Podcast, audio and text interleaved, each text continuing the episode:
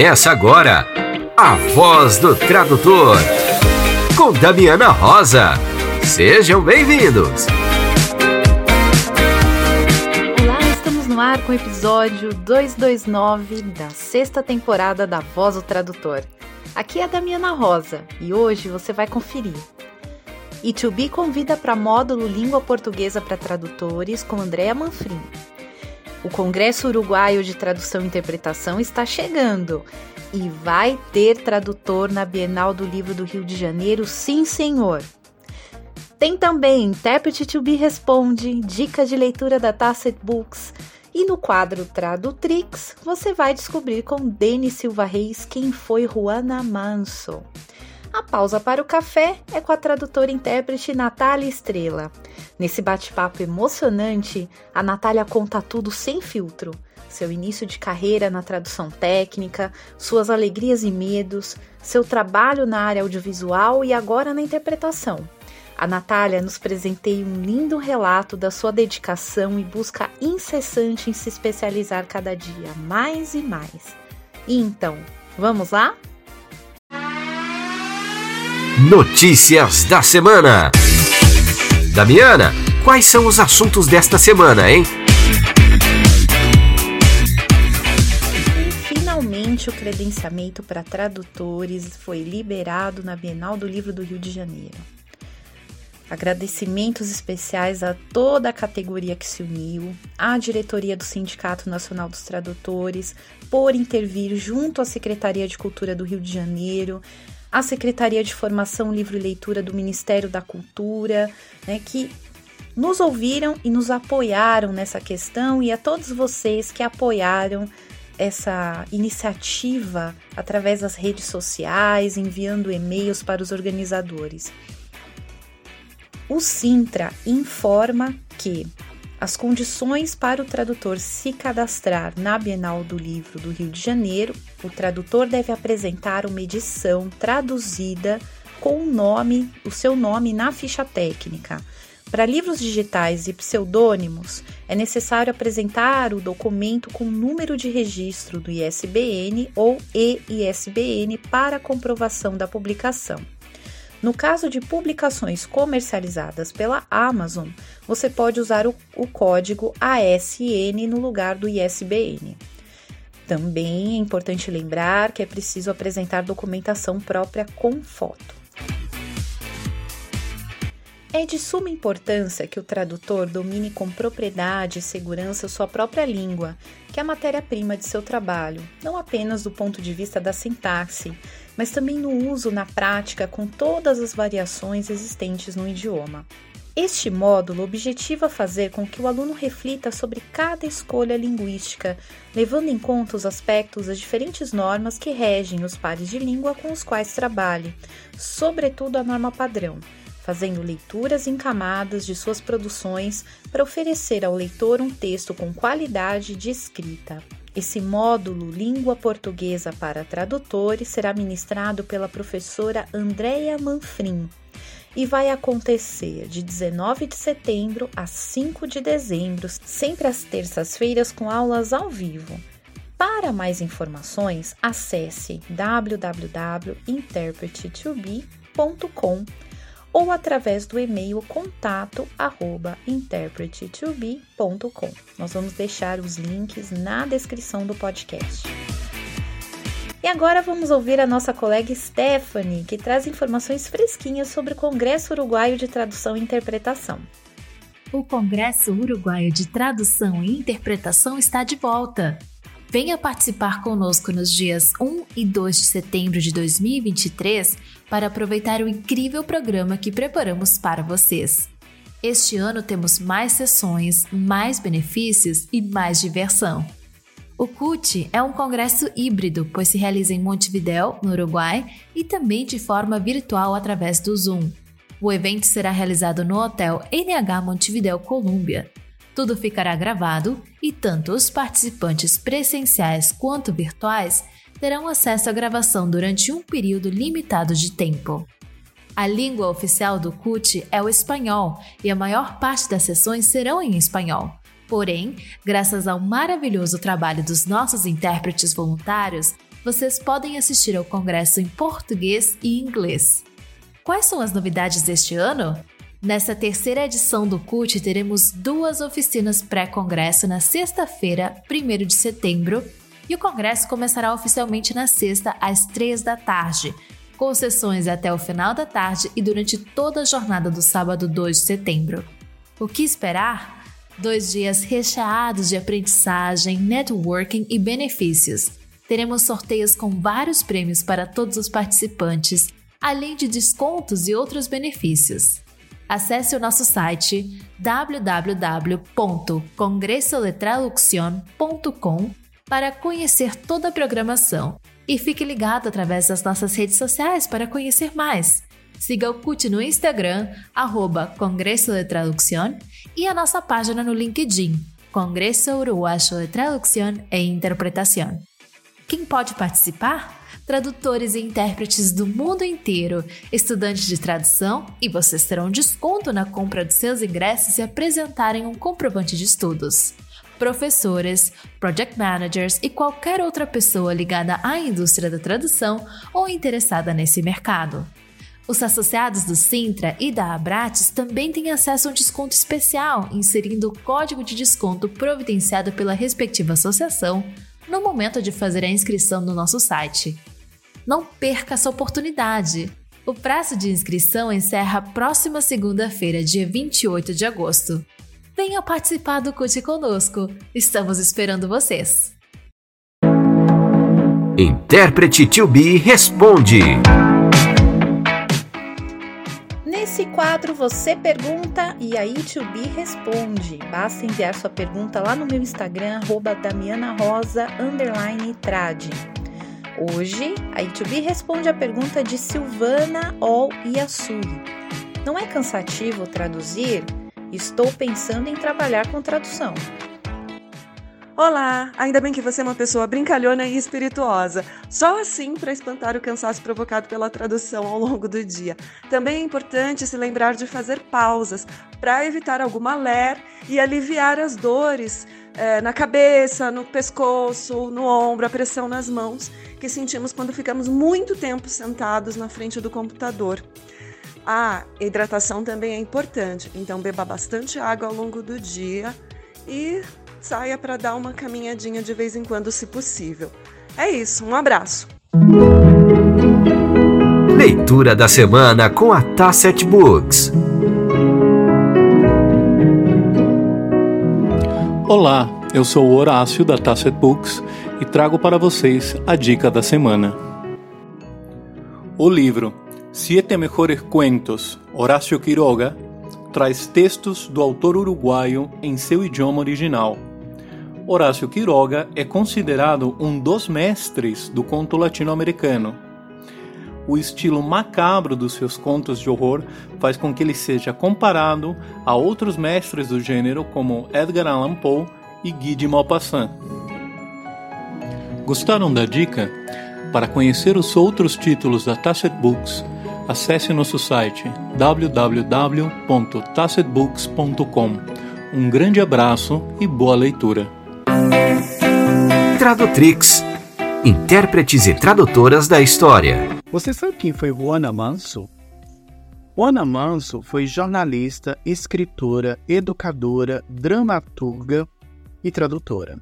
Ela viveu entre o Brasil e a Argentina grande parte da sua vida isso devido às perseguições políticas que sua família sofreu, mas também devido aos casamentos que teve ao longo da sua vida. Juana Manso foi a primeira mulher a dirigir um jornal voltado especificamente para as mulheres na América Latina, o Jornal das Senhoras, que começou no Brasil e depois teve a sua continuação na Argentina. Ainda criança, Juana Manso teve a oportunidade de aprender vários idiomas, e aos 14 anos publicou o seu primeiro livro traduzido, uma tradução do francês, com pseudônimo Uma Jovem Argentina, uma jovem argentina, justamente para se resguardar de possíveis retaliações de homens que escreviam à sua época. Juana Manso é considerada uma mulher é, que, de alguma forma, trabalhou pela memória das mulheres latino-americanas. Foi ela que pela primeira vez reuniu algumas memórias né, é, de mulheres notáveis na América Latina sobre o título de Mulheres Ilustres da América Latina. O número de textos traduzido por Juana Manso é notável. Ela traduziu uma, uma diversidade de gêneros textuais, como contos, novelas, romances, livros didáticos, regimentos escolares, canções infantis e livros de medicina, especialmente aqueles voltados para a medicina homeopática. Juana Manso é considerada grande responsável pela difusão de ideias pedagógicas em espanhol, especialmente pelos ensaios que ela traduziu do pedagogo alemão Frederic Froebel e do pedagogo suíço John Henrique Pestalozzi. Ela também foi a responsável por traduzir as cartas entre o presidente argentino Domingo Faustino Sarmiento e a educadora estadunidense Mary P. Mann. Segundo ela, era uma forma dela ajudar a aumentar a qualidade da educação na Argentina, uma vez que ela estava ajudando a difundir as ideias pedagógicas de Mary Mann. Enquanto escritora, Juana Manso não passou despercebida. Ela é considerada uma precursora da novela latino-americana, ou melhor, do romance latino-americano, justamente por se utilizar do espaço e do imaginário latino-americano, tanto rural quanto urbano, nas suas narrativas, levando essas narrativas, inclusive, para a educação, a fim de formar uma cidadania latino-americana, especificamente uma cidadania argentina.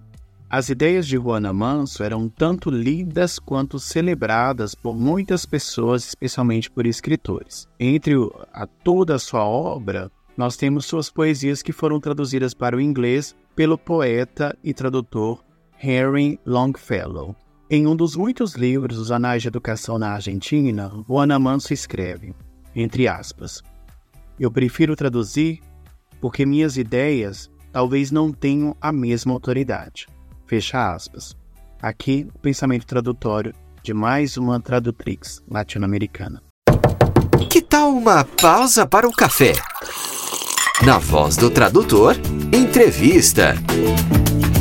Hoje a pausa para o café tá uma conversa de vizinha, né? Porque as duas também trabalham com audiovisual, as duas também trabalham com novela, né? Já é um tal de conversa da maricotinha, né? De falar de novela latina, né? De conversar aqui as histórias de bastidores, a gente ficou tricotando aqui e vai ser um programa iluminado, porque hoje vamos ter uma estrela.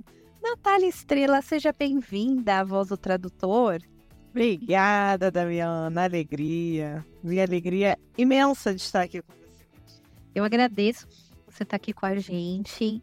É, eu, enfim, eu acho que a sua história é inspiradora e vai inspirar também os ouvintes.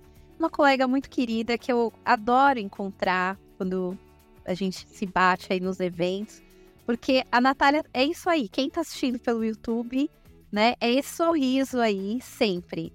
Né? Então, a Natália sempre sabe receber os amigos com um sorriso, né? Pode estar tá o, o, planeta destruindo, o fim do mundo, apocalipse zumbi, a Natália consegue tirar forças ali da alma e nos servir um sorriso. Então, eu já agradeço você por isso. Essa é a minha meta de vida, eu costumo dizer, é, Damiana, que a, o meu serviço para a humanidade, né? Assim, o meu serviço é que a pessoa que passe por mim, que ela saia melhor do que ela chegou. Né? E eu realmente me esforço muito para isso, muito. Às vezes até sacrificando meu próprio bem-estar. É, mas eu, a vida já está muito esquisita, né? Então, quando você tá com uma pessoa, quando a pessoa passa por você, eu quero que ela leve essa recordação de que, caraca, a energia dela é muito legal, né? É, óbvio, todo mundo, a gente é adulto, a gente sabe que todo mundo tem problema. Então, obviamente, eu tô cheia de problema, que nem todo mundo tá cheio de problema, né? Mas poder proporcionar às pessoas um, um momento feliz, um sorriso, olha, vamos embora, vamos lá que eu tô junto com você. Isso realmente é uma missão de vida para mim. Eu queria te agradecer por você ter essa missão, por você tocar a gente com seu sorriso e você, ouvinte, quando encontrar com a Natália nos congressos aí, nos eventos de tradução, né? Já dá um abraço, Natália, obrigada. E vocês também vão ser presenteados com esse sorriso, então, por favor, também devolvam aí essa gentileza dessa colega que sempre tem um sorriso para nos presentear e eu agradeço, tá? Eu agradeço de verdade.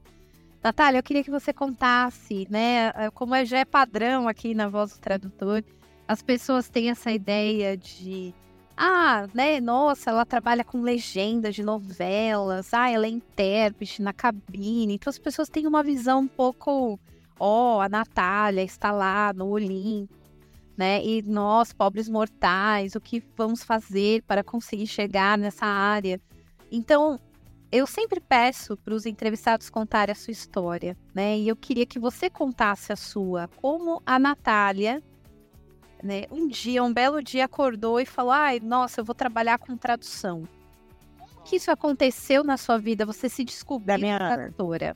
A primeira, a primeira coisa que eu queria te perguntar é a seguinte: eu posso falar tudo? Porque Lógico. Eu, nunca falei, eu nunca falei tudo.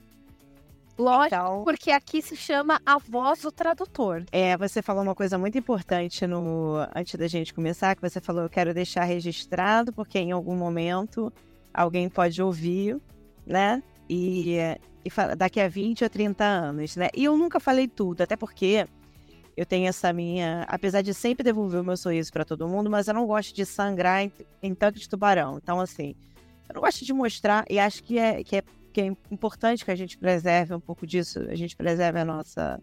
alguns fragmentos da nossa vida, né?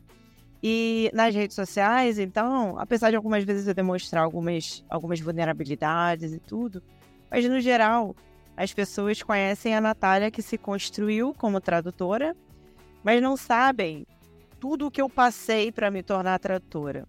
E elas não fazem a menor ideia de como foi que eu, é, que eu consegui desenvolver a habilidade que elas mais admiram. Por quê? Começando a falar assim, é, é, começando já do meio do caminho, né? Começando a narrativa do meio do caminho. Bom, então, de uma forma geral, eu vou deixar registrado aqui com você quem é a Natália, de uma forma que eu nunca falei para ninguém. Vamos deixar aqui registrado para daqui a 20, 30 anos, né? Os meus alunos que estão com 20 vão estar com 50. Eles vão entrar aqui e vão falar: olha. E a, e a partir de agora vai ser uma referência. Quando alguém fala assim: ah, você, você quer me conhecer? Vai lá no Voz do Trator, que lá na Damiano eu estou contando tudo que eu sou, como foi que as coisas aconteceram. É, quando eu abro lá na caixinha de pergunta no Instagram e falar, pergunte o que quiser, né? É, as pessoas sabem que eu sou especialista em tradução para dublagem. Em tradução, eu gosto de me definir como tradutora de novela mexicana, porque isso tem muito a ver com a minha história e eu vou dizer por quê. É, eu gosto de me definir como professora, eu tenho uma vocação ao ensino, que eu até gostaria às vezes de não ter, que eu acho que eu ia ganhar mais dinheiro. Se eu não tivesse essa vocação ao ensino, sabe? Porque o professor vocacionado, ele é meio trouxa, assim, né? Às vezes ele faz um negócio que ele não vai receber, ele, ele, ele faz muito mais do que aquilo que ele deveria fazer. Ele não se mete em enrascadas de tipo é, formações a, a, a, a grande escala, porque ele sabe que essas formações são impossíveis, a gente não consegue formar pessoas em grande escala. Ele faz algumas inimizades por causa disso, porque ele não aceita entrar em alguns é, em algumas propostas que faz para ele, mas enfim. É, mas apesar de tudo isso, Damiana, a, o que as pessoas mais me perguntam quando eu, eu abro a caixinha de perguntas é sobre, no fim das contas, elas não sabem que elas estão falando sobre isso, mas elas estão falando sobre inteligência emocional. Ah, como superar essa fase que eu estou tentando entrar no mercado e não consigo? Ah, o cliente me mandou um feedback horrível e eu estou precisando fazer terapia para poder é, mandar currículo de novo porque eu não estou conseguindo me recuperar. Ah, eu vou fazer um curso de, sei lá, eu vou fazer curso de outra coisa, vou começar a faculdade do zero e agora vou fazer direito, vou fazer. Porque eu não quero mais trabalhar com tradução, porque eu recebi uma resposta assim atravessada de um cliente. Como você faz para conseguir é, ter essa postura? Porque eles sabem que eu tenho, né? Uma postura assim, um pouco mais dura de frente, uma, postura muito realista, muito debochada às vezes, inclusive, sabe? Eu recebo um feedback negativo, eu olho para ele e falo, beleza, o que serve eu pego, o que não serve eu vou viver minha vida e vou tentar não me abalar. Um, um pouco uma relação de deboche. O que as pessoas não sabem é que eu adoraria que o eixo narrativo da minha vida não, não partisse de situações catastróficas. Só que eles saíram. Eu adoraria não. porque eu acho ruim. Eu não gosto de, de ter essas identidades, sabe? Assim, a mãe solo. É. De, sei lá, menina pobre da favela. Eu, eu gostaria de não ter, eu gostaria que meu pai tivesse tido muito dinheiro, eu gostaria de ter estudado nos melhores colégios do, do Brasil, eu gost... adoraria tudo isso. Eu não gosto de, de ter o eixo narrativo da minha vida e eu procuro não fazer isso. Mas a verdade é que é. Então, assim, eu venho de uma família muito pobre, meu pai era combeiro, ele entregava queijo, né? E a minha mãe dona de casa, somos três irmãs. É, eu morava na favela, numa favela, numa comunidade aqui do Rio de Janeiro, que hoje, é, inclusive, está bastante perigosa, que é, hoje é conhecida como Comunidade de Israel, a cidade alta. É, eu morava em conjunto habitacional, vim de uma família muito pobre e estudei, assim, no Carvalho Mourão, fui alfabetizada no Colégio Carvalho Mourão. Hoje em dia, as crianças que estão lá em cima só pode estudar criança da comunidade, porque nem pode entrar ninguém de fora, tem barricada e tráfico de drogas na frente e tudo mais. E naquela época já era uma, uma favela ok, mas né, hoje está muito pior. É, então eu fui alfabetizada no Carvalho Mourão e depois eu fui estudando no Lafayette de Andrada, que é outra da, da, lá, e depois no Colégio de São Paulo, e depois só e no fim, quando eu tinha 10 anos de idade, o meu pai me meu pai falou assim, uma, meu pai estava bebendo cerveja num bar e eu estava sentada com ele no bar colando chapinha, né? Filho de gente que bebe assim, fica no bar colando chapinha na cabeça, né? E eu lá com meu pai, meu pai se divertindo lá, tomando cerveja dele. Eu com 10 anos, que é a idade que meu filho tem hoje. E meu pai falou assim: pô, tu queria falar inglês? Eu falei: não. Eu queria falar com a boca, que nem aqueles personagens das novelas que a minha avó vê. Os ricos também choram. A minha avó fica vendo uma novela lá em casa, eu queria falar com a boca. Meu pai, ah, aquilo lá eu acho que é mexicano. Mexicano ou espanhol, não sei. Meu pai não sabia nem o nome do idioma, né? Meu pai não. Enfim, meu pai acho que terminou o ginásio. É, então, ele é, eu acho que é mexicano. Apesar de ser um cara extremamente. É, extremamente inteligente, extremamente esperto, extremamente articulado, né? E, mas é um, um cara que não terminou uh, os estudos. E aí, eu, ali começa a minha história, né? Eu vi a novela com a minha avó. É, a minha mãe teve, quando teve a minha irmã mais nova, minha mãe teve tuberculose, ficou muito mal de tuberculose, quase morreu. E minha avó passou uma temporada de um mês lá em casa com a gente, para ajudar a minha mãe. A minha irmã tinha dois meses de idade e minha mãe com tuberculose. E a minha avó via todas as novelas do SBT. E aquilo era uma novidade para mim, né? E eu ficava vendo, os ricos também choram. Aí a Mariana falava com aquela boca assim, eu olhava aquela boca falava, pô, ali tem alguma coisa. Eles não estão falando em português, né? E. Ah, especial e eu falava assim, cara, que legal, eu queria falar que nem eles, né? E ali aquilo ficou no ar. E quando meu pai arrumou um emprego um pouquinho melhor, que ele teve condição de fazer alguma coisa a mais, eu continuei estudando em colégio público e ele pagou um curso de espanhol para mim, a desgosto da minha mãe, que minha mãe achava que espanhol não ia servir para nada, que afinal de contas, pô, inglês é o idioma. Eu passei por isso também, Natália. Porque na época eu, eu estudei no Centro de Línguas do Estado. E aí eu podia fazer qualquer idioma. E eu falei, eu vou fazer espanhol. E meu pai achava um absurdo. Porque o inglês é o futuro, o espanhol. O que, que você vai fazer com o espanhol? Eu passei também por esse julgamento aí. A, a, sorte é que meu pai acreditou e acredita muito em mim, né? Ele sempre acreditou e acredita muito em mim. E então foi assim, eu comecei a estudar espanhol nesse momento, né? Fazendo assim um apanhado mais geral, né? É, tem os momentos ali mais mar marcantes da minha vida que eles me impulsionaram a, a, a, tomar medidas drásticas, né? Então, assim, bom, com 14 anos, 15 anos eu era fluente em espanhol e já dava aula. É, como eu era muito apaixonada por aquilo e o meu pai, que acreditava muito em mim, o meu pai fazia escambo lá no, aqui no centro do Rio. Porque naquela época não tinha Netflix, não tinha YouTube, não tinha nada. Mal, mal, que eu acho que nem seja, devia ter uns 16, 17 anos. Quando eu tinha aquela internet que a gente chegava em casa e ligava o telefone no, no, no PC, né? Mas assim, não tinha nada, né? E só tinha sites institucionais, não tinha igual hoje, a gente nada, ah, tinha nada. Então assim, é, o meu pai ficava andando pelo centro da cidade e quando ele via alguém falando espanhol, os argentinos, a galera lá, Eles muitas vezes abordavam os caras, fazia amizade, os caras mandavam material é, para mim, né? Meu pai dava endereço, pô, minha filha tem uma filha de 12 anos, ela fala espanhol, ela se amarra muito. Será que tu conseguia mandar para ela? E tal. Aí os caras mandavam mesmo, e foi assim que eu, que eu tive acesso a. É, e aí depois, um pouquinho mais tarde, quando eu já tinha 17, 18 anos, teve aquela Blockbuster, né? Era a locadora Blockbuster. Ali eu já estava trabalhando, fiz assinatura, alugava no fim de semana todos os DVDs que tinha de cinema espanhol, de cinema argentino e tudo mais. Era... Era difícil de calhar de vir, né? Era difícil. Era uma coisa que a gente tinha que garimpar, encomendar às vezes, né? Era, foi, era uma luta, né? Então, é... mas aí com 16 anos, a, os, por onde eu passava, é, os professores me chamavam, ah, você quer ser a minha professora de reposição? Então, se eles faltassem, eles me botavam no lugar, né? E aí eu comecei a dar aula de espanhol e, por uma por uma, uma um lapso que eu tive na minha vida, eu não me graduei em letras, né? Porque naquela época, isso também é muito importante para as pessoas. Eu gostaria que todos os bilíngues do mundo assistissem esse Voz do Tradutor. Para dizer para eles o seguinte: bilíngue, você que fala inglês ou que fala espanhol, você pode ser tradutor.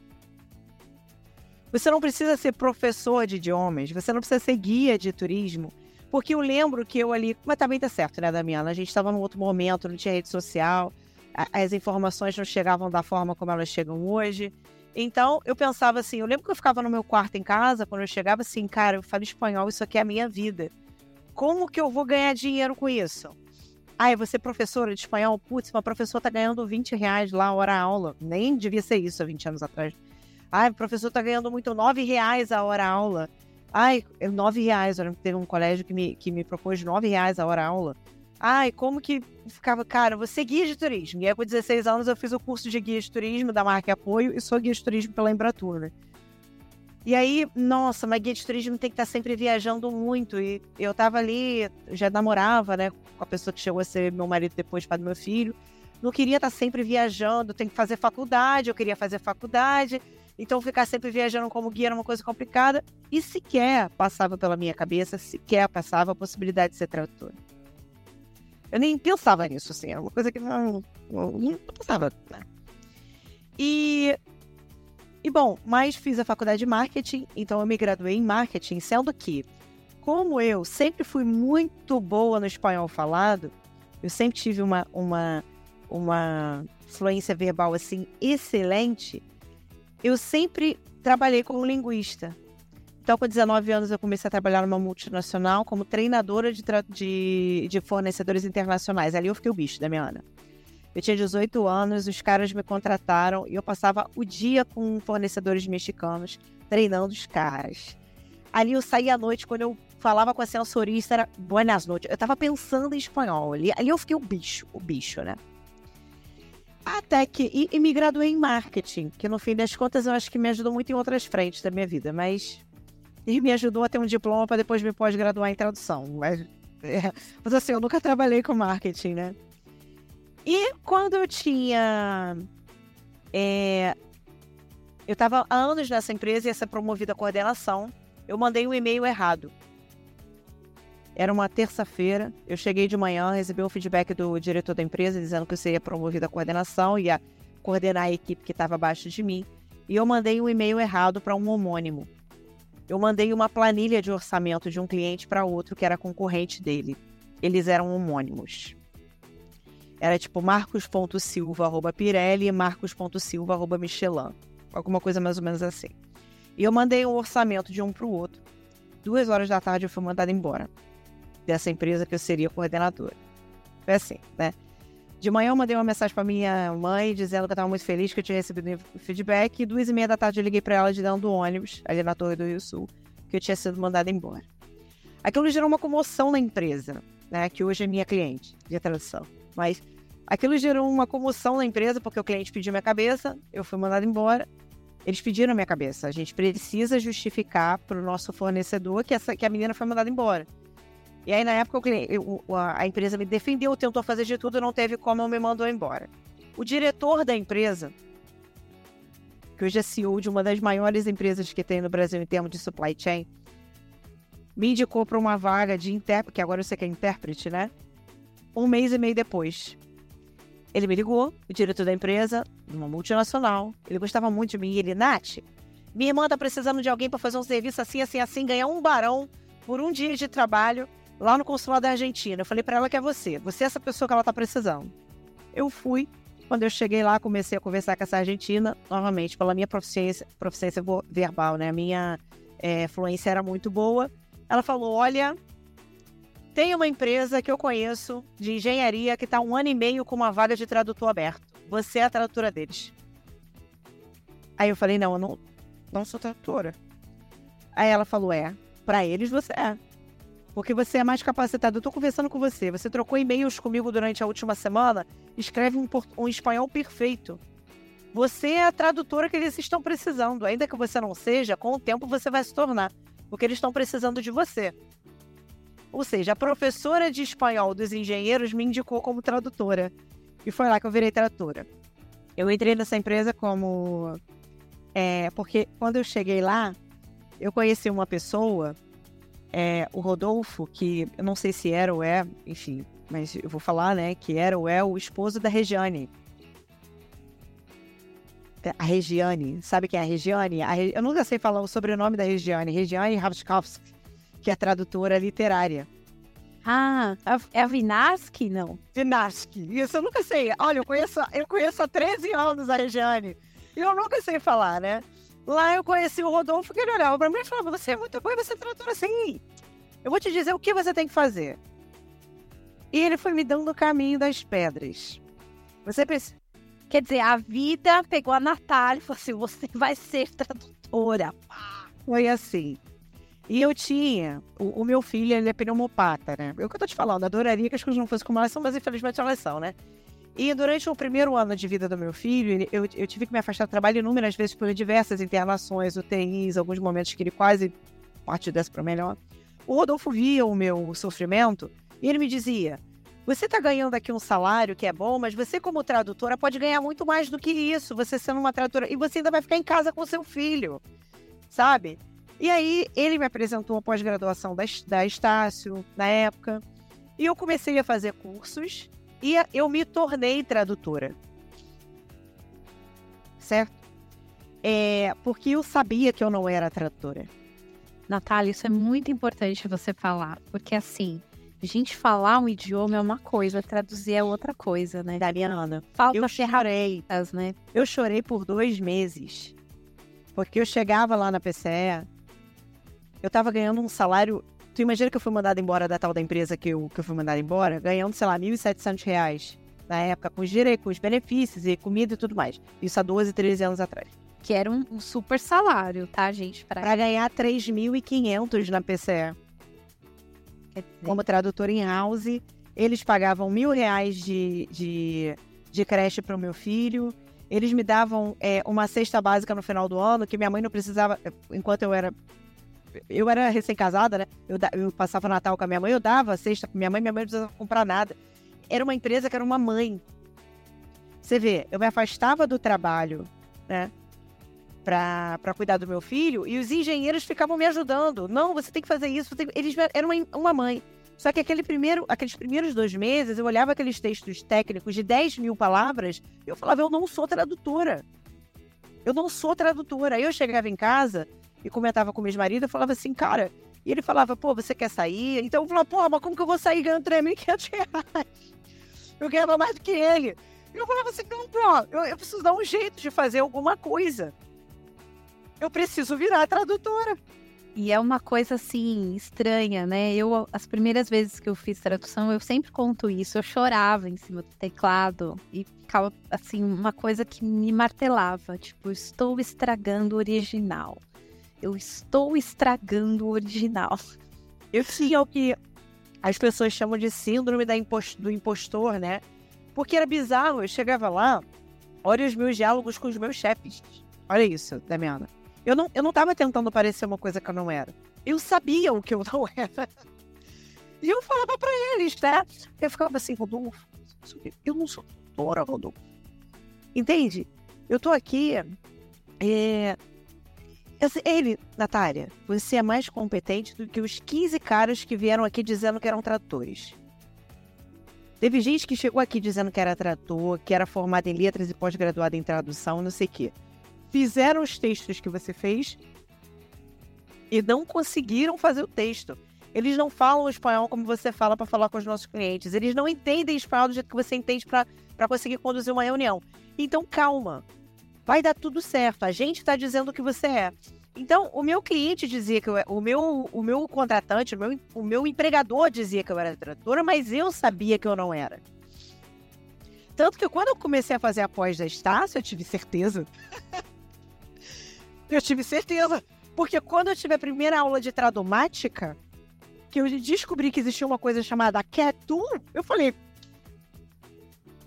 eu tô lá fazendo 10 mil palavras por semana de texto técnico na unha, criando glossário na unha, no dente, enquanto tem uma ferramenta que cria glossários para mim. Eu lembro que quando eu aprendi aquilo, eu levei lá pro meu superintendente, pro doutor Abalo, eu falei, olha o que eu descobri. E eles ficavam felizes, né? Porque eles viam que eu tava que eu tava realmente me transformando naquilo que eles esperavam de mim. E eu lembro de eu, de eu pegar e falar assim, doutor Balo, vem aqui um senhor de 70 anos, superintendente espanhol. Vem cá, vem cá, que eu quero mostrar uma coisa pro senhor. Vem cá, vem cá. Aí, olha isso aqui. Isso aqui agora vai uniformizar todos os textos.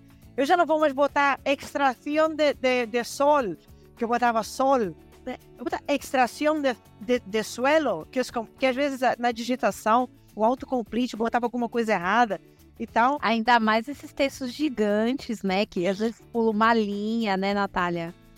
Quando vai, né? Aquele PDF na mão, né? Que você vai com a reguinha digitando no Word, que era o que a gente fazia, né?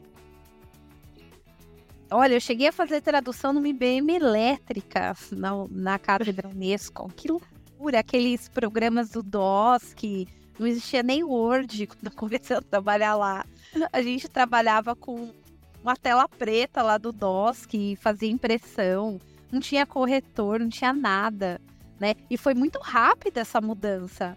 De de repente ter o Word, e aí a gente já tinha a Cat que trabalhava dentro do Word, né? Que era o WordFest. E era tudo assim, ó, oh, oh, né?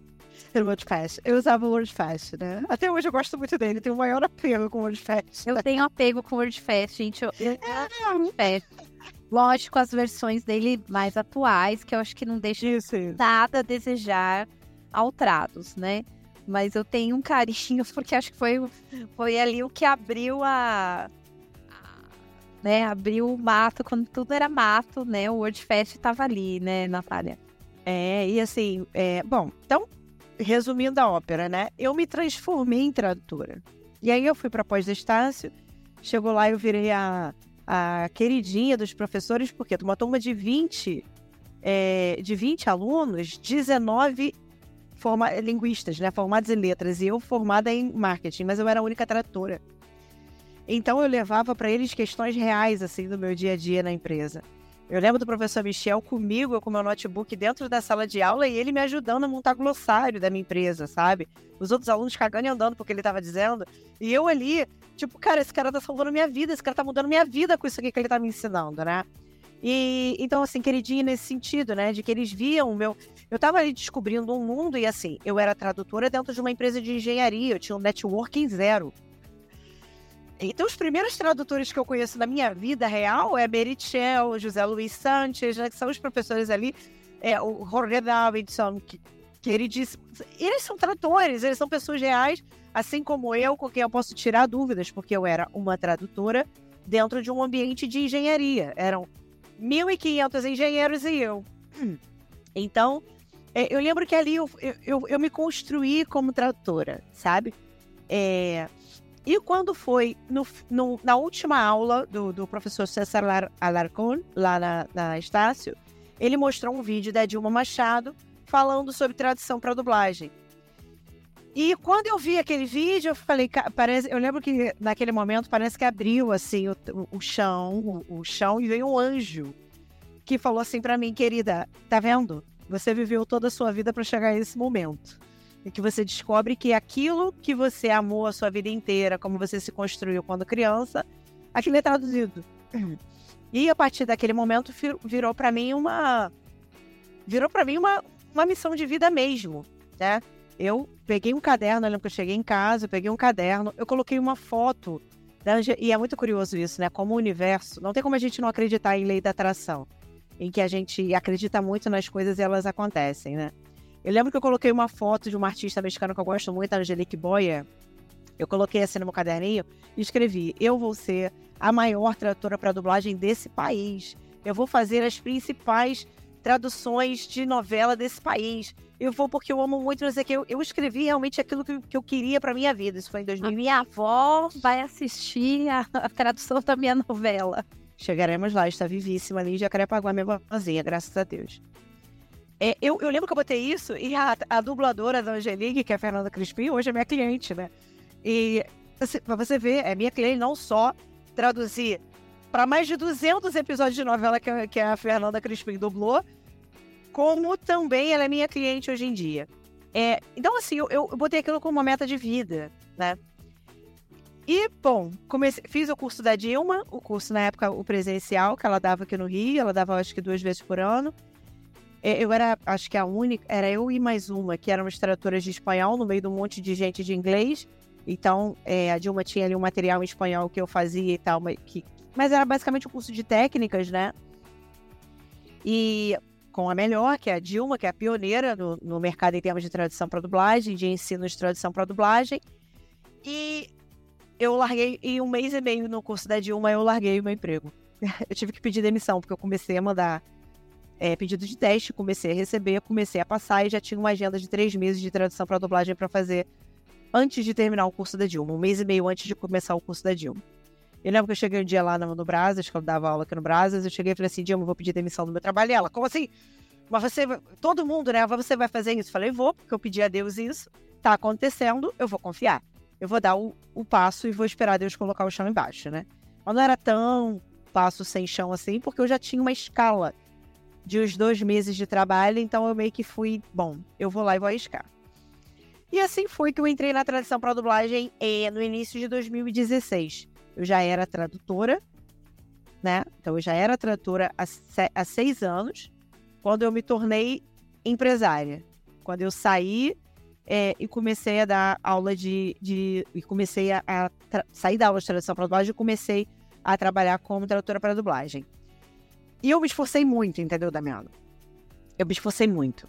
É, no um mês que a empresa pediu para eu cumprir ali, o, o, eu obviamente cumpri tudo que eles me pediram, eu fiz tudo que a PCM pediu. Eu não dormi quase noite nenhuma, dormi três horas por noite, porque eu já tinha uma agenda para atender e eu tinha um trabalho. Eu não tive nenhum fim de semana. É, eu, eu ralei muito para conseguir muito rápido me, me inserir no mercado de tradução para dublagem e muito rápido virar referência dentro do mercado. Porque não tinha, eles não encontravam profissionais de espanhol bem formados, eles não encontravam profissionais de espanhol que sabiam o que estavam fazendo e que, sobretudo, estavam com, aquela, com aquele sangue nos olhos de falar, sabe? Para mim era uma questão de vida, assim, era um, eu me sentia muito orgulhosa de estar traduzindo aquelas novelas. Natália, eu queria fazer um parêntese aqui, porque uma coisa que dá muita raiva quando a pessoa vem e fala assim, ah, é sorte. Né? E na tua trajetória tem muita luta, muita batalha. Tem, ah, mas ela teve sorte. Não, ela foi lá. Ela foi ver qual era o trabalho. É, é sempre uma, uma questão de ser proativo o tempo inteiro, né? De você estar à disposição de ouvir as pessoas, né? A Natália sempre, né? Eu já imaginei ela já chegando lá no, no consulado da Argentina com um sorriso, né? A gente tá aberto às coisas. Claro, porque, é. veja, veja, Damiana, uma pessoa com. Eu poderia ser a melhor intérprete do mundo. Eu poderia ter o melhor espanhol do mundo. Que se a Laura, Laura Engolville, né? Não tivesse visto que eu era uma pessoa boa de relacionamento, ela jamais me indicaria para os alunos. É, era uma empresa da qual ela era professora de engenharia há anos ela nunca me indicaria para essa empresa. Então eu não só tinha qualidade técnica, não, eu não tinha qualidade técnica, eu tinha, eu tinha qualidade de conteúdo, né? Como eu era uma pessoa de muito fácil relacionamento né? Eu estava ali prestando serviço para ela como intérprete no consulado da Argentina, no evento que era muito importante para ela. Ela era coordenadora do evento. E ela sabia, ela viu em mim assim, bom, primeiro que ela sabia do que tinha acontecido na empresa, daquela outra empresa que eu mandei o e-mail errado. Ela sabia que o CEO da empresa tinha me indicado apesar do erro que eu cometi. Eu cometi um erro terrível. E o CEO da empresa arrumou um emprego para mim. Então, assim, ela sabia que problema de relacionamento era uma coisa que eu não tinha. Eu não tinha. Eu era uma pessoa de fácil relacionamento. Então, assim, até um, um parênteses, tá, gente? Se algum momento na vida vocês ouvirem alguém falando, porque na tradução a gente tem muito disso, as pessoas começam a ouvir do que ouviu, do que ouviu, do que ouviu, do que ouviu, e começam a ter ideias completamente é, deturpadas a respeito das pessoas. Relacionamentos são feitos entre duas pessoas. Se alguém falar de mim, vocês duvidem muito, porque assim, cara, eu antes de me emputecer com alguém, Pode falar emputecer, né, Damiana? Aqui? Pode. Antes de eu me emputecer com alguém, Damiana, eu deixo a pessoa dar muito na minha cabeça, sabe? Eu, eu tento muito prezar pelo bom relacionamento, eu tento muito. É... E aí, óbvio, que quando você é uma pessoa assim, você acaba sendo muito permissiva, às vezes, com as pessoas, e quando você tenta cortar as asas das pessoas, as pessoas se invocam com você. Porque você, você é muito legal, né? A pessoa fica, que legal que ela é, nossa. Olha, nem o próprio Jesus Cristo veio aqui pessoa e, e não agradou todo mundo, né? Então, a gente tem que também pensar isso. Mas assim, como envolve esforço, porque nessa época que você fez essa transição para audiovisual, você tinha um filho em casa, 10 anos, né? Que também tinha uma saúde que precisava da sua atenção ali. Quer dizer, uma criança de 3 anos já exige uma atenção maior né? No caso do seu filho, ele precisava ainda mais ali de você. E você trabalhando numa empresa, cumprindo aviso prévio e legendando. Que as pessoas acham. Traduzindo, que na verdade, tra... não era legenda, era tradução para dublagem. dublagem. Que, gente, não se faz automaticamente, né? Você leva ali umas boas horas para fazer cada episódio, né? Não, tem... e detalhe, Damiana, como foi que eu cheguei nesse nível de ter uma agenda de dois meses? Eu pesquisei no Google todos os estúdios de dublagem do Rio de São Paulo. Ninguém me deu nada. Ninguém me deu nada, nada, nada. Do Rio de São Paulo. Eu entrei em contato por telefone com todos eles para saber qual era o e-mail da pessoa de contato para poder, quem era o project manager para poder mandar o e-mail para a pessoa certa. Eu fiz um trabalho completamente artesanal, artesanal, assim. Beleza, deixa eu entrar aqui no Google. Aí eu entrava lá no Globopedia, né? Dublapédia, que é, aquele, é um site que tem lá quem dublou o quê, quem fez a dublagem dessa novela. E aí, como eu conhecia as novelas, porque eu assistia todas, né? Eu botava lá o nome das novelas e tudo, olha quem traduziu. Quando eu entrei no mercado, Damiano, eu tinha mapeado o mercado inteiro. Quando eu comecei a dividir crédito com Cláudio Ursua, Dani Ursua, Dani Madruga, eu sabia quem era todo mundo. Porque eu e sabia, inclusive, ah, foi você que traduziu, não sei o que, não sei o que, né? Eles ficavam todo bobo. Ah, foi como você sabe. Porque eu tinha visto o Dublapad inteiro. Eu mapeei o mercado em que eu ia trabalhar. Eu sabia tudo a respeito do mercado. Eu pesquisei sozinha. Numa época que não existia Instagram, né? Tava começando o Facebook, né? Mais ou menos 2013, você falou, né? Tava começando o Facebook, saindo do Orkut e entrando. É né? Que não era assim, que não tinha essa produção de conteúdo. Que hoje você consegue seguir os estúdios, seguir os dubladores e tal. Não tinha nada, gente. Era tudo assim, pesquisa ali na unha. Isso aí. E, e bom, aí eu comecei a trabalhar como, né, como tradutora para dublagem. Em um ano eu estava estabelecida, assim. Em um ano eu podia dizer que as pessoas, quando pensavam tradução para dublagem, e detalhe, eu não tinha rede social até esse momento, só postava foto do meu filho e da minha mãe, assim. Eu não tinha nada no Instagram até 2018, mais ou menos. Mas é, todo mundo já me conhecia como tradutora para dublagem de espanhol. Eu consegui na unha, assim, de tanto, sabe, de, de entrar em contato, eu começar a traduzir, dividir a minha agenda entre vários estúdios, às vezes, para conseguir montar uma carteira de clientes que sempre eu tivesse trabalho. Né? Eu nunca aceitava, por exemplo, fazer muita coisa para um único estúdio, porque eu não queria ficar dependente de um único estúdio. Então eu sempre dividia a minha agenda em dois ou três estúdios para estar tá sempre um trabalho chegando, sabe? E super funcionou. E então, assim, um ano, isso começou em 16 e 17, eu já era assim conhecida como tradutora para dublagem de espanhol. Em 2018 eu me separei de uma relação de muitos anos, de 15 anos. Né? Uma relação que era um. Pancada, né? Pancada. foi a pancada. Ali fez assim. Né? É, por vários motivos. Mas falando do motivo que nos. Todos os motivos nos interessariam. Porque um tradutor, ele trabalha com emocional. Um tradutor com emocional fudido, ele simplesmente não consegue trabalhar. E eu construí a minha carreira, é, é aqui onde eu falo sobre as pessoas não sabem nada. Ah, como que você consegue não se abalar? Eu não consigo me abalar porque meio que depois que eu acabei com o casamento, que acabou um casamento de uma relação de 15 anos de um namorado que tinha sido o único homem da minha vida, qualquer coisa pra mim pareceu muito pequena.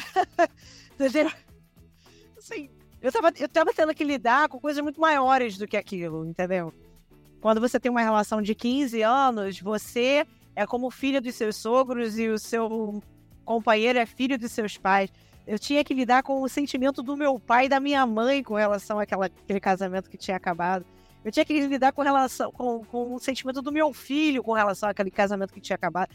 Eu tinha que lidar comigo, eu tinha que lidar até com o meu ex-marido. Eu tinha que lidar com um monte de coisa que estava acontecendo. E, Damiana, e eu agora era uma freelancer com um filho para criar. Entende?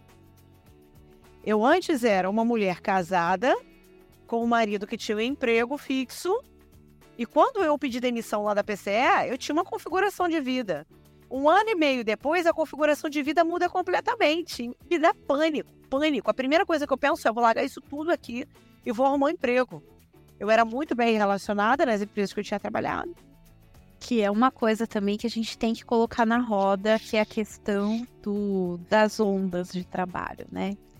Porque na tradução a gente tem uma demanda altíssima em alguns meses do ano e uma demanda baixíssima em alguns meses do ano. E a gente tem que ser super organizado financeiramente para conseguir dar conta de tudo isso. E aí, de repente, você tem uma mudança do jogo total dentro da sua casa com uma criança, né? Mas aí é que eu entendo uma coisa muito importante.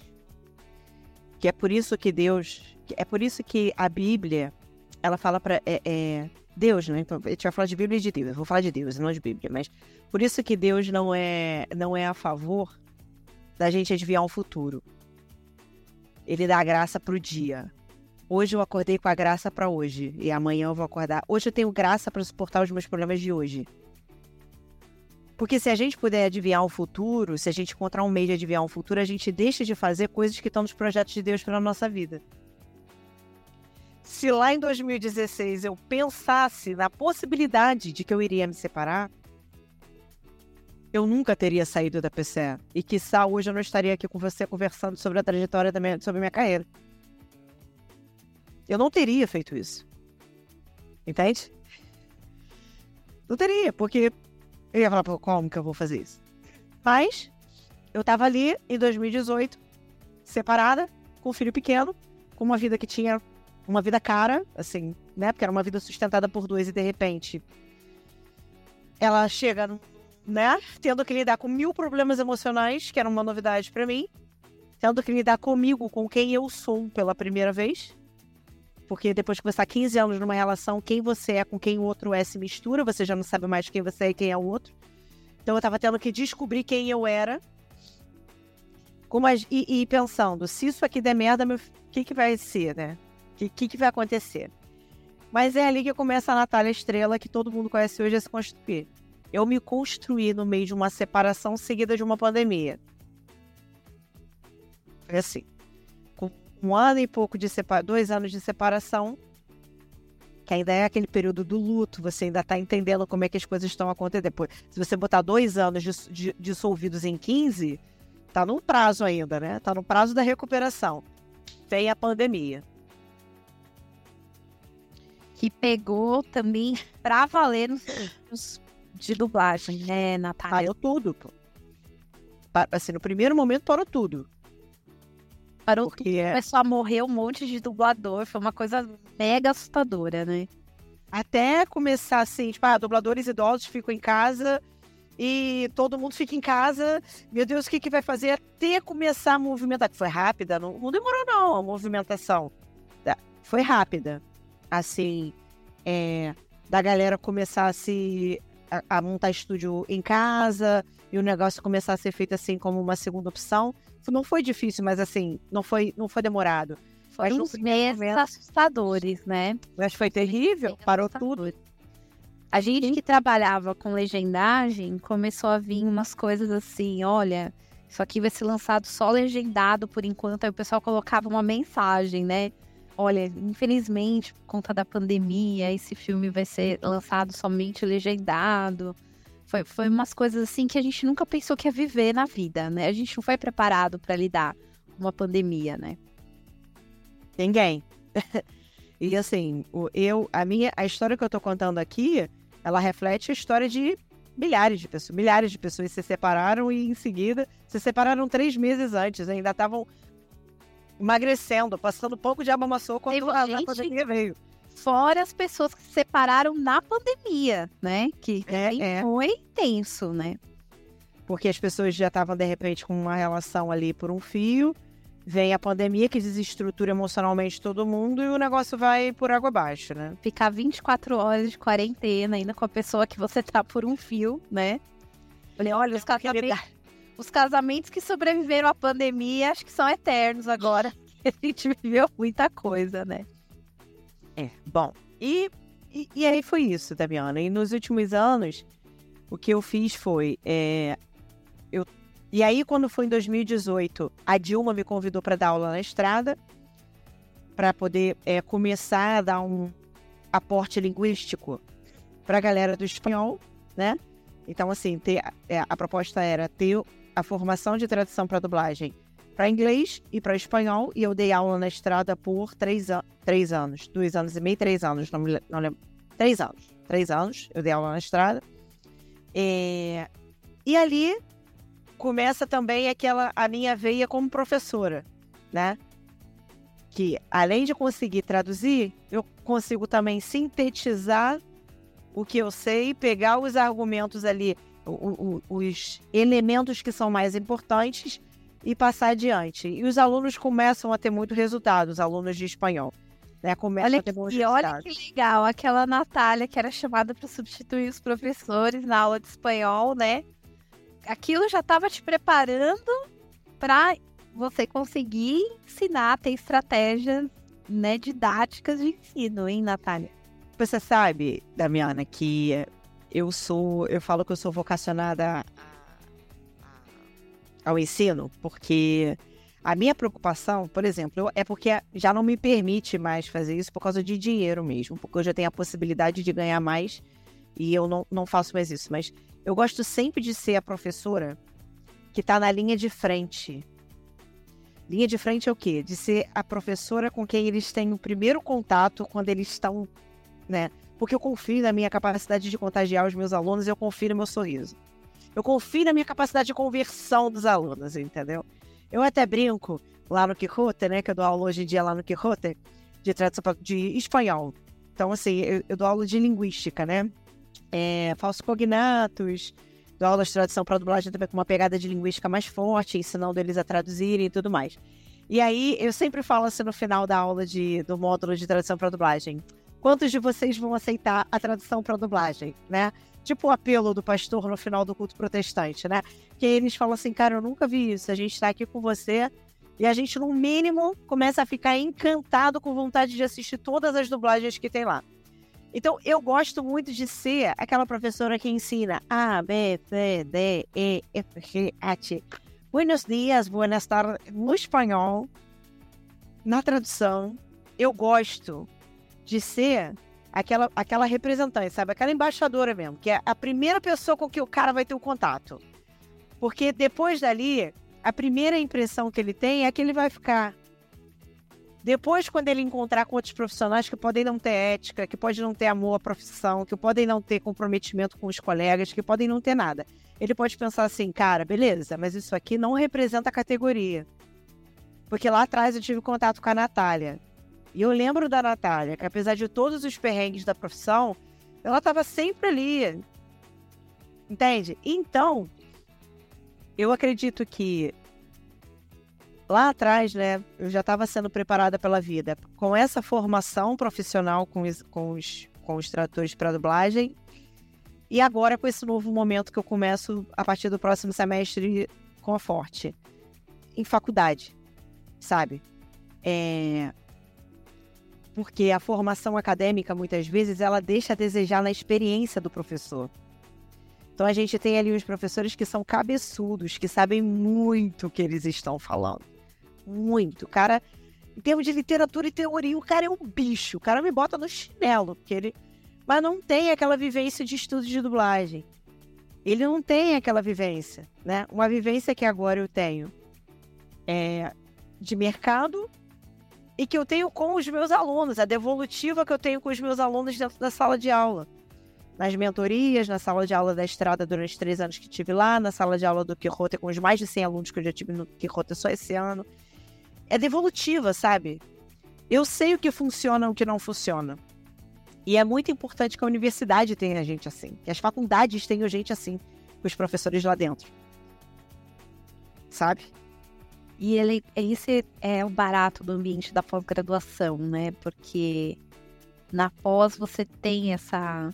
É, é, você pegar a teoria já e colocar em prática. Né? Então, é, isso, esse eu acho que é o barato das aulas de, de pós. Eu lembro, né, também fiz na, na Estácio, na, época, na minha época era Gama Filho, né? Eu fui uma das primeiras turmas de São Paulo. Ah, então eu falando o nome dos professores aqui, eles foram seus professores? Foram todos é. meus professores, né? Eu queria até mandar um abraço aqui para para Merichel, para o José Luiz, né? Pra, enfim, eu todos os professores que a Natália citou foram meus professores. E, e eu fui com uma ideia, nossa, o que vai ser uma pós, né? Primeira aula, jogou uma folha lá, traduza. Eu, é? Né? Porque a gente tem aquela expectativa de vamos ter uma introdução, né? Agora vamos praticar. Não. Traduza. É, então, eu acho que esse é o grande barato que a pós nos proporciona. A gente conseguir colocar em prática aquilo que a gente tem na teoria, né? E organizar as ferramentas de, né, que, que é o que você passou, de nossa, tô com um problemão lá no trabalho, como que eu resolvo isso aqui? Né? E aí você vê que existem ferramentas para resolver aqueles problemas, né? Existe um, um percurso ali que você vai percorrer para achar a melhor solução para aqueles problemas. Isso é muito legal, né? Agora, Natália, você também é intérprete, Natália? Como é que foi esse babado aí? Porque eu vou ser sincera com você. Eu, né, já, já fiz trabalhos como intérprete. Hoje eu faço coisas mais assim, passadas, mas quem, quem me pegou na época da cátedra às vezes me chama para fazer alguma coisa, mas é, simultânea, cabine, eu tenho pavor da cabine. Até o pessoal do Quixote fala, ah, eu, a gente vai tirar o seu pavor da cabine, a Karine. Eu falo, ó, oh, espera, deixa eu fazer mais uns anos de terapia, né? Porque é, é um pouco angustiante, ali é um espaço muito pequeno, né, Natália? Como é que foi com você tudo isso? Porque então, tem né, uma outra, um outro ponto de vista para te passar, né? É bom, em dois, é como eu te disse, os primeiros trabalhos que eu fiz na minha vida com língua espanhola foram, hoje em dia eu vejo que foram como, como intérprete, né? Ou como acompanhamento. Eu com 17 anos me convidaram para ganhar uma grana. Eu lembro que na época era uma grana, assim, para trabalhar aqui no Rio Centro como intérprete de um evento de cães. E o organizador do evento precisava de alguém para ficar acompanhando o pessoal de espanhol e eu fiquei com eles ali em acompanhamento e tal. Então, assim, é, tinha ele tem dissolvido dentro da minha carreira várias oportunidades, mas a primeira que se apresentou de forma foi é, na Copa América do ano retrasado, que uma aluna minha, a Luíse, que é intérprete, uma intérprete muito conhecida, virou para mim e falou assim: Nath, eu tô com um problema sério aqui me convidaram. É, eu estou numa escala para fazer a interpretação consecutiva da, da Copa América. E uma pessoa que ia fazer junto comigo não vai mais. E é amanhã. E tem que ir hoje, lá no, no Engenhão, para fazer o. Como é o nome do, O exame de Covid, né? Porque na época, dois anos atrás, o Covid ainda tava. vinha aquelas ondas e voltava e tudo mais. E a gente precisa de alguém. Ela, cara, eu sei que você não é intérprete, mas por o teu espanhol é muito bom e é para é pra interpretar do português para o espanhol. Vai lá, você aceita? falei, caraca, Luiz, mas tu acha que eu posso? Ela pode, com certeza você pode. E a gente não tem outra alternativa, porque a gente não vai conseguir achar outro intérprete de hoje para amanhã. Eu falei, beleza. E eu fui. Né? A vida empurrando Natália de novo. Sim, foi desse jeito. Sempre, né? E aí eu lembro que naquele mesmo dia eu peguei meu carro, fui até o Engenhão, fiz o TCR, é não, é PCR. Eu fiz o PCR, deu negativo, beleza, vamos embora. Ou a pessoa tava com Covid, alguma coisa assim, né? Na época todo mundo tava positivando para Covid. Quem ia fazer, mesmo que não tava com, com os sintomas, tava com Covid. E aí eu fui lá, fiz, deu negativo e eu fui. E fez, fiz três dias de evento, né? E ali, mais uma vez, quando eu cheguei na cabine, eu lembro que eu fiz, me saí muito bem todos os dias, né? Eles me ensinaram como que usava a cabine, eu fiz. Quando eu saí da cabine, eu saí exausta emocionalmente. Primeiro pelo medo anterior, né? Antes de começar o evento. E depois por aquela imersão meio psicográfica, de psicografia, né? É um negócio meio Chico Xavier, assim. Tu começa a fazer um negócio, tu entra e tu só vê quando acabou. Quando acabou, tu acabou, acabou. E eu saí, eu lembro que eu entrava no Uber pra ir embora, assim, exausta, destruída, acabada. E eu falei, cara, eu vou me profissionalizar. Mais uma vez, eu falei, eu vou me profissionalizar. Até porque eu lembro que eu, tinha, eu ganhei uma diária que era horrorosa. Depois que eu me profissionalizei, eu nunca mais ganhei aquela diária. Eu ganhei uma diária que era horrorosa e ainda assim era muito dinheiro. Entende? Eu ganhei, sei lá, uma diária me pagaram 700 reais a diária é, com o Uber de ida e volta. Então, assim, 700 reais limpo que eu ganhei. E eu lembro que eu ia lá, trabalhava um pouquinho e tal, voltava para casa. E no fim do, sei lá, no fim de quatro dias, eles me depositaram 2.100 reais na conta. E aí eu falei, caraca, que, que legal, né? E, e, eu sabia, e aí eu comecei a me informar e falei, pô, e é uma diária ruim, é uma diária muito ruim. 700 reais, né? Assim, acho que, sei lá. No ruim, hoje a gente ganha numa diária 1.100 reais, né? E eu lembro que eu falei assim, cara, é isso aqui e eu vou me profissionalizar.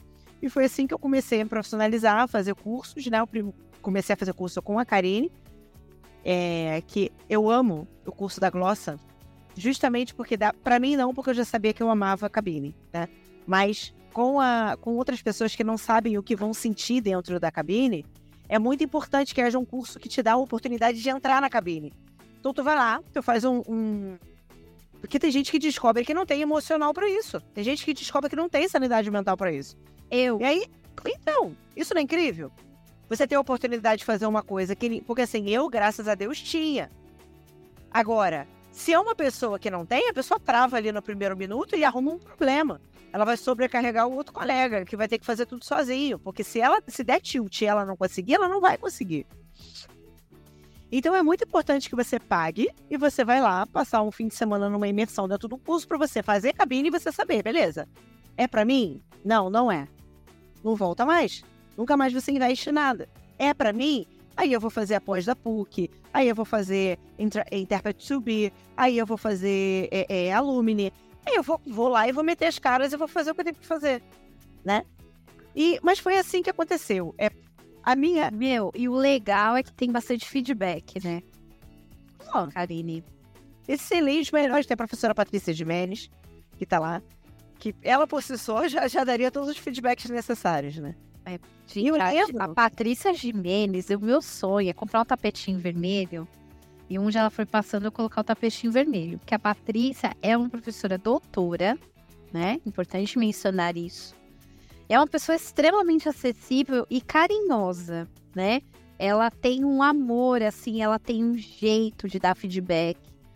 Que geralmente o pavor que nós temos é do feedback, mas ela sabe dar uma forma muito técnica que a gente se sente amado por ela. De lá para cá, as coisas aconteceram outra vez de forma muito rápida, mas que não é muito rápida. Eu sou uma linguista que está se preparando desde o dia que eu estava com meu pai lá colando chapinha na testa e meu pai me perguntou o que, eu queria fazer, né?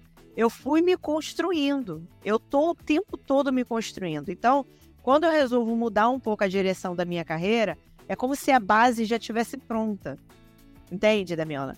A base está pronta. Eu estou o tempo todo estudando muito língua portuguesa, eu estou o tempo todo estudando muito língua espanhola.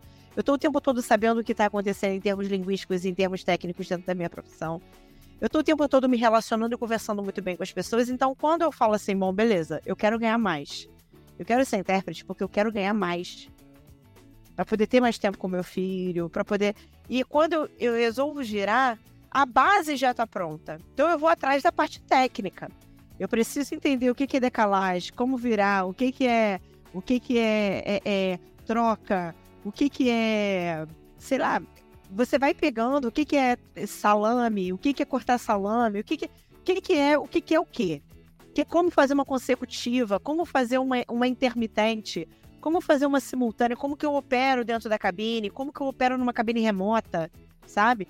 Como que eu faço essas coisas? Porque a base, a base linguística, ou seja, a, a compreensão auditiva tá, tá em dia, o, o a, a, ora, a, tradução da oralidade, mas aí, olha, traduzir para dublagem me ajudou muito na interpretação, porque são, é oralidade, né? Eu tô o tempo todo traduzindo a língua falada. Então me trouxe muito aporte para a interpretação, né? E aí é isso, assim, eu tô interpretando pra caramba. Ontem eu passei o dia todo na cabine, sexta-feira tô eu novamente lá numa. Que aí vai ser, na verdade, uma consecutiva. Na sexta-feira. E tô. tô Abriu apaixonada. Leque. Abriu o leque de atuação. Que é uma coisa que às vezes o pessoal me pergunta: Nossa, mas você trabalha só com espanhol? Eu falo sim, mas eu tento abrir o meu leque, né? É, e, atuar em. Fica aqui, amiga. Vai, toca aqui. E... Oh, cara. Falei isso essa semana com uma mentorada minha. Para de querer. Ah, eu sou poliglota. Pra quê? Pra você, pro cara te mandar um texto, você não conseguir fazer um, um, um, Não conseguir escrever no idioma estrangeiro que o cara tá te pedindo, pra você não conseguir ter. É que falar é uma coisa. Falar é uma... Isso. Agora, traduzir, você já tem uma responsabilidade de levar aquela mensagem para lá, né? Você tem que ter um, um domínio muito profundo do idioma. Talvez se eu tivesse nesses anos aí, né? se eu tivesse, ah, em vez de fazer só. Cara, eu acho. Conversando agora aqui com você, tipo, uma espécie de terapia, nesse nosso nossa pausa pro café aqui, eu acho que talvez é por esse motivo as pessoas ficam assim, ah, tem algum dom sobrenatural? Não, não tem dom sobrenatural. Tem que eu tô há 25 anos, tô com 36 e comecei com 10 para 11. Eu tô há 25 anos estudando mesmo par linguístico. Então, basicamente, quando você me bota para fazer uma outra modalidade, eu dou uma rateada por falta de técnica, num primeiro momento, mas logo em seguida eu vou embora porque o domínio do, do o domínio linguístico do par está muito em dia. Ele está muito em dia. Talvez se quando eu tinha lá 20 e poucos anos eu tivesse ouvido todo mundo, né? Aí a pessoa ficava, ai, agora vai lá estudar inglês. Eu ficava, não, sabe o que eu vou fazer agora? Agora eu vou fazer o nível superior em vez do avançado que eu já fiz, superior no Estudo Cervantes. E aí ia lá e estudava mais. Ah, mas por que, que agora você não tenta? Você já está traduzindo lá na empresa? Você agora já é tradutora. Em vez de fazer pós, vai fazer um curso de inglês nesse um ano e meio de forma que eu não vou. Eu vou lá fazer a pós para ver como é que eu aprimoro o meu trabalho aqui no espanhol, cara. O negócio está acontecendo aqui. Tá todo mundo já me conhece como uma tradutora de espanhol. A demanda tá chegando. Eu vou me aprimorar dentro das técnicas. Então, essa semana eu conversei isso com uma mentorada minha. Eu falei o seguinte: "Fulana, para de que ficar querendo ser poliglota. Aí eu vou para outro país para aprender. Porque o que você vai aprender a falar não vai servir para você vender. Você não pode vender para o teu cliente um serviço de uma coisa que você não domina profundamente. Ou pelo menos você não deveria fazer isso. Porém, você pode, você pode qualquer coisa. Você não deveria fazer isso é que não dura muito tempo, né? E aí o que vai acontecer? Que ó, quantos, nada. quantos anos você tá na área, Natália? Como, bom, linguista. 10 anos. Linguista sou a 20, tradutora a 12. Tradutora, desde que assinaram lá a minha carteira como tradutora, eu ganho a minha vida como tradutora de espanhol, exclusivamente, 12 anos. É, então nós somos da mesma, mesma aí, viu? Porque eu comecei a trabalhar com tradução em 2003. Aí eu fui aprimorar meus estudos para ser tradutora, né? Porque trabalhar com tradução é diferente de ser, né, Natália? É, a gente é da mesma, da mesma geração aí, né? Então, 2003 foi quando eu comecei a trabalhar como professora de começaram a me chamar para dar aula e eu dei num curso que era super famoso aqui, o Santos Filho era super famoso aqui no Rio, de preparatório para vestibular, né? E, e eu comecei em 2003. Então, assim, eu sou linguista, e aí, veja bem, eu com 16 anos ensinava pessoas de 22, 23 a passarem no vestibular com a língua espanhola. Ali eu já precisei aprender um domínio, até um domínio linguístico do português e do espanhol muito forte, até porque muitas vezes a gente, quando não é espanhol como língua estrangeira, ali não era espanhol como língua estrangeira, ali era um espanhol para concurso. Então eu precisava de alguns comparativos de língua portuguesa para conseguir ensinar para aqueles alunos. Então eu com 16 anos, eu já estava me aprimorando. Eu tenho 36, eu com 16 eu já estava me aprimorando. Entende? Eu sempre escolhi, eu sempre escolhi me aprimorar no espanhol. Sempre. E não me arrependo nem por um segundo disso. Porque todo o tempo que eu tivesse dedicado a outro idioma, eu teria deixado de, de dedicar para o meu querido espanhol. Eu e a Natália, a gente tem histórias bem parecidas. Eu, eu sempre falo que o espanhol deu tudo que eu tenho na minha vida, né? É... Eu ia postar semana passada no Instagram. O único amor que nunca me decepcionou foi o meu amor pela língua espanhola. Nunca! Ele me deu tudo que eu tenho. não, não fala isso, tá fazendo assim, na minha, no meu caso, da né? Mas é, é. Eu único, nunca. Não me arrependo de nada do que eu dediquei, de um segundo da minha vida que eu tenha dedicado à língua espanhola. Nunca. E tudo que eu dediquei à língua portuguesa foi por causa da língua espanhola. acredito, super acredito. Assim, gente, olha, caminhando pro, pro nosso fim aqui, primeiro eu queria agradecer, Natália, de ter dado certo essa conversa no dia de hoje que a gente teve uma conversa aqui antes que eu acho, eu espero ter contribuído com você, você contribuiu muito comigo. Foi muito. É muito bom a gente ter essa parceria, né? É, apesar de que algumas pessoas acham, ai, mas as duas são, trabalham com audiovisual espanhol, são concorrentes, gente, isso é uma coisa que só existe na cabeça de vocês. A Natália é uma colega muito querida, né? É, respeito muito o trabalho dela, admiro muito o trabalho dela. E assim, eu só ainda não trabalhei junto com ela, que ainda, se Deus quiser, a gente vai realizar em algum momento isso vai acontecer. Projeto. Porque como ela trabalha com a tradução para dublagem e eu com legendagem, às vezes a gente se desencontra.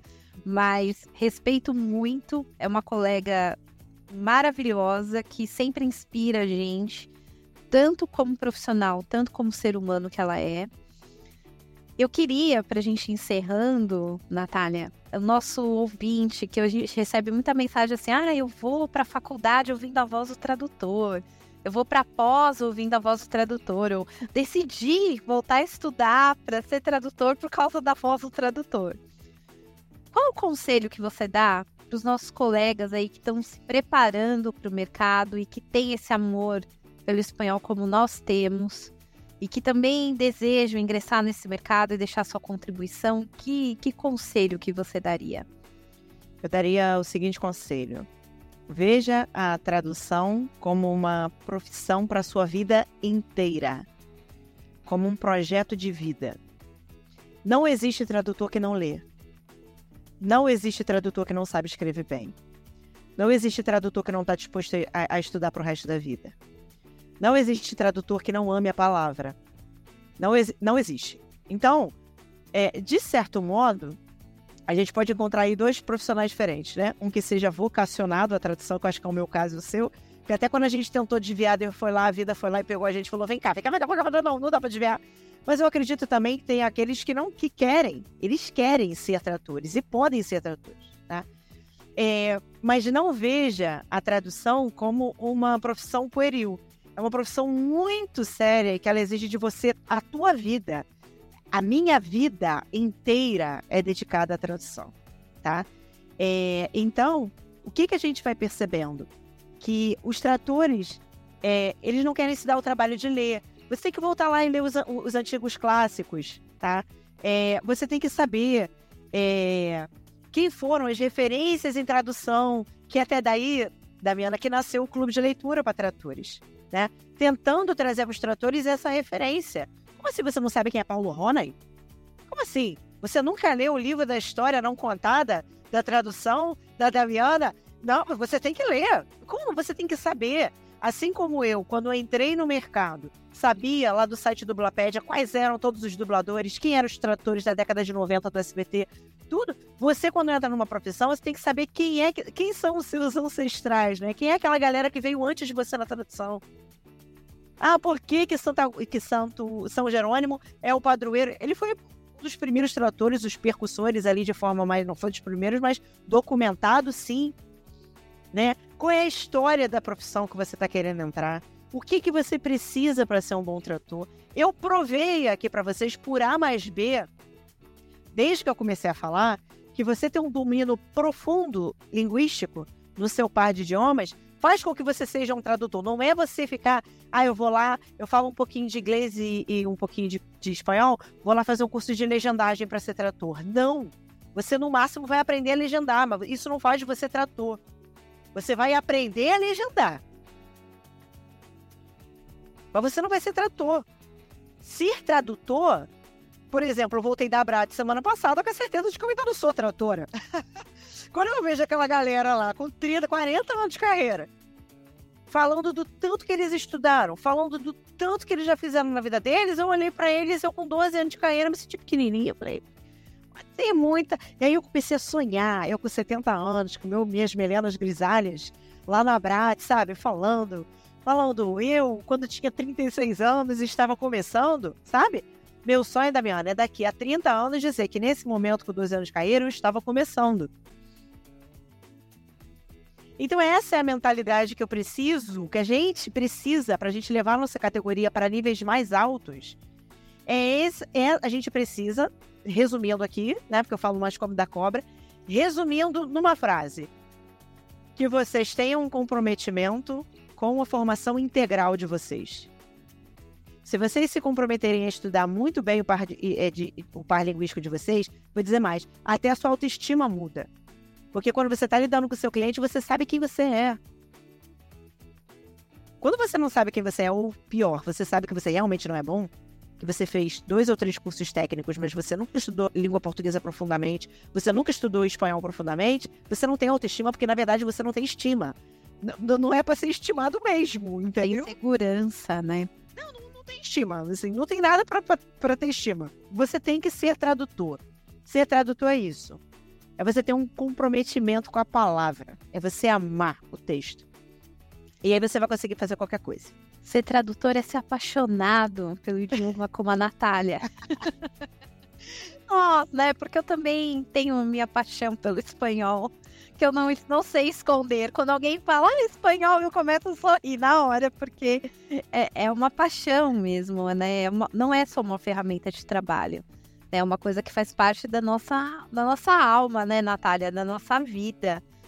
Então, Natália, para todo mundo que também está apaixonado pela Natália, como que faz para te acompanhar, saber aí das suas mentorias, do clube de leitura, dos cursos que você dá, das suas andanças lá no Quixote, que eu queria também deixar um abração aqui para a equipe do Quixote.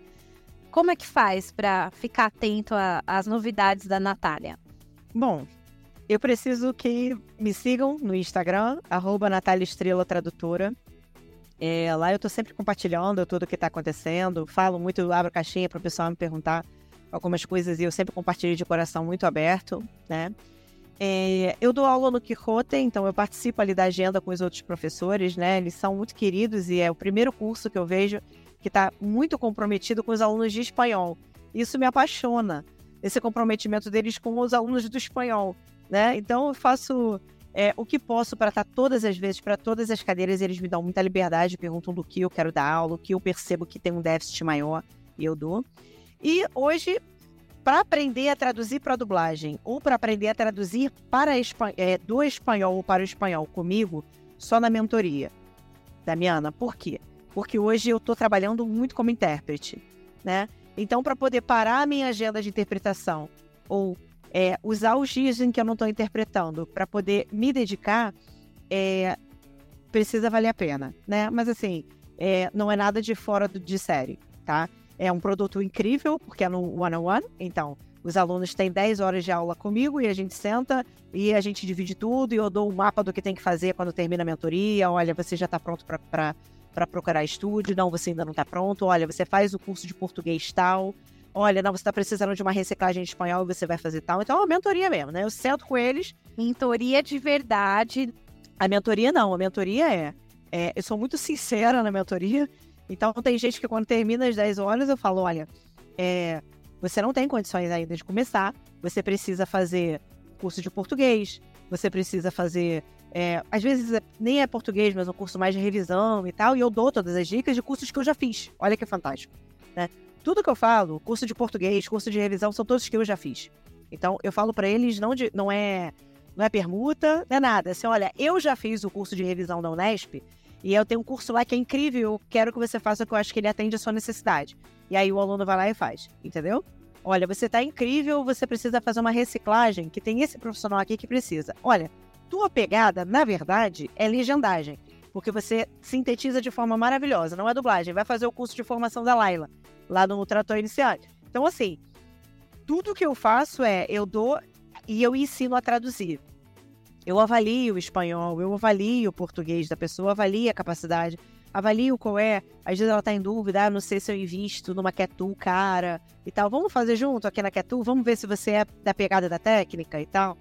Então, assim, é um produto que tem me dado muita alegria e que ele acontece de forma orgânica, porque um tá dizendo pro outro que é muito bom e as pessoas estão começando a vir para fazer sem que eu faça nenhuma promoção. Tô fazendo a promoção dele aqui com você agora, porque de verdade eu, eu nem tenho feito, né? Ele, ele, tá, ele é tão bom que ele tá se vendendo de forma orgânica, né? E é isso, é, Damiana. Que prazer estar aqui com você. Ah, e adicionem a Natália também no LinkedIn, tá, pessoal?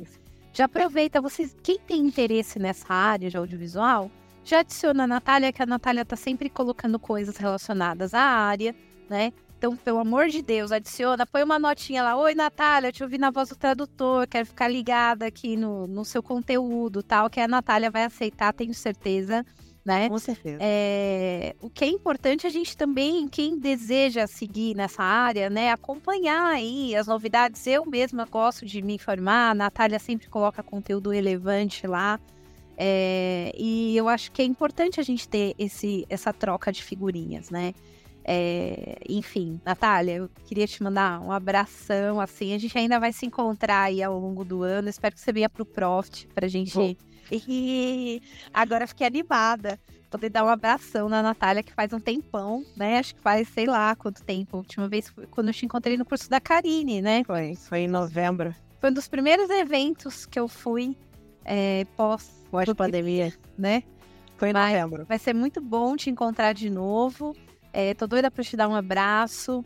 E enfim, eu agradeço muito você ter contado essa história maravilhosa aqui e desejo muito sucesso para você, que você siga sempre é, iluminando aí os nossos caminhos com seu sorriso, com seu trabalho, com a sua ética, enfim. E espero também a gente poder também te dar bastante abraço e bastante alegria, né, pra gente sempre se um ajudar o outro, né? Aquela coisa de ninguém soltar a mão de ninguém ainda tá valendo, né? Tá sim. Beijo Valeu, Fabiana. Um beijo. Obrigada. Obrigada a você pela oportunidade. Tchau, galera. Beijo. Você ouviu a voz do tradutor. Fique ligado em nossas notificações e viaje com a gente na história da tradução. Até a próxima!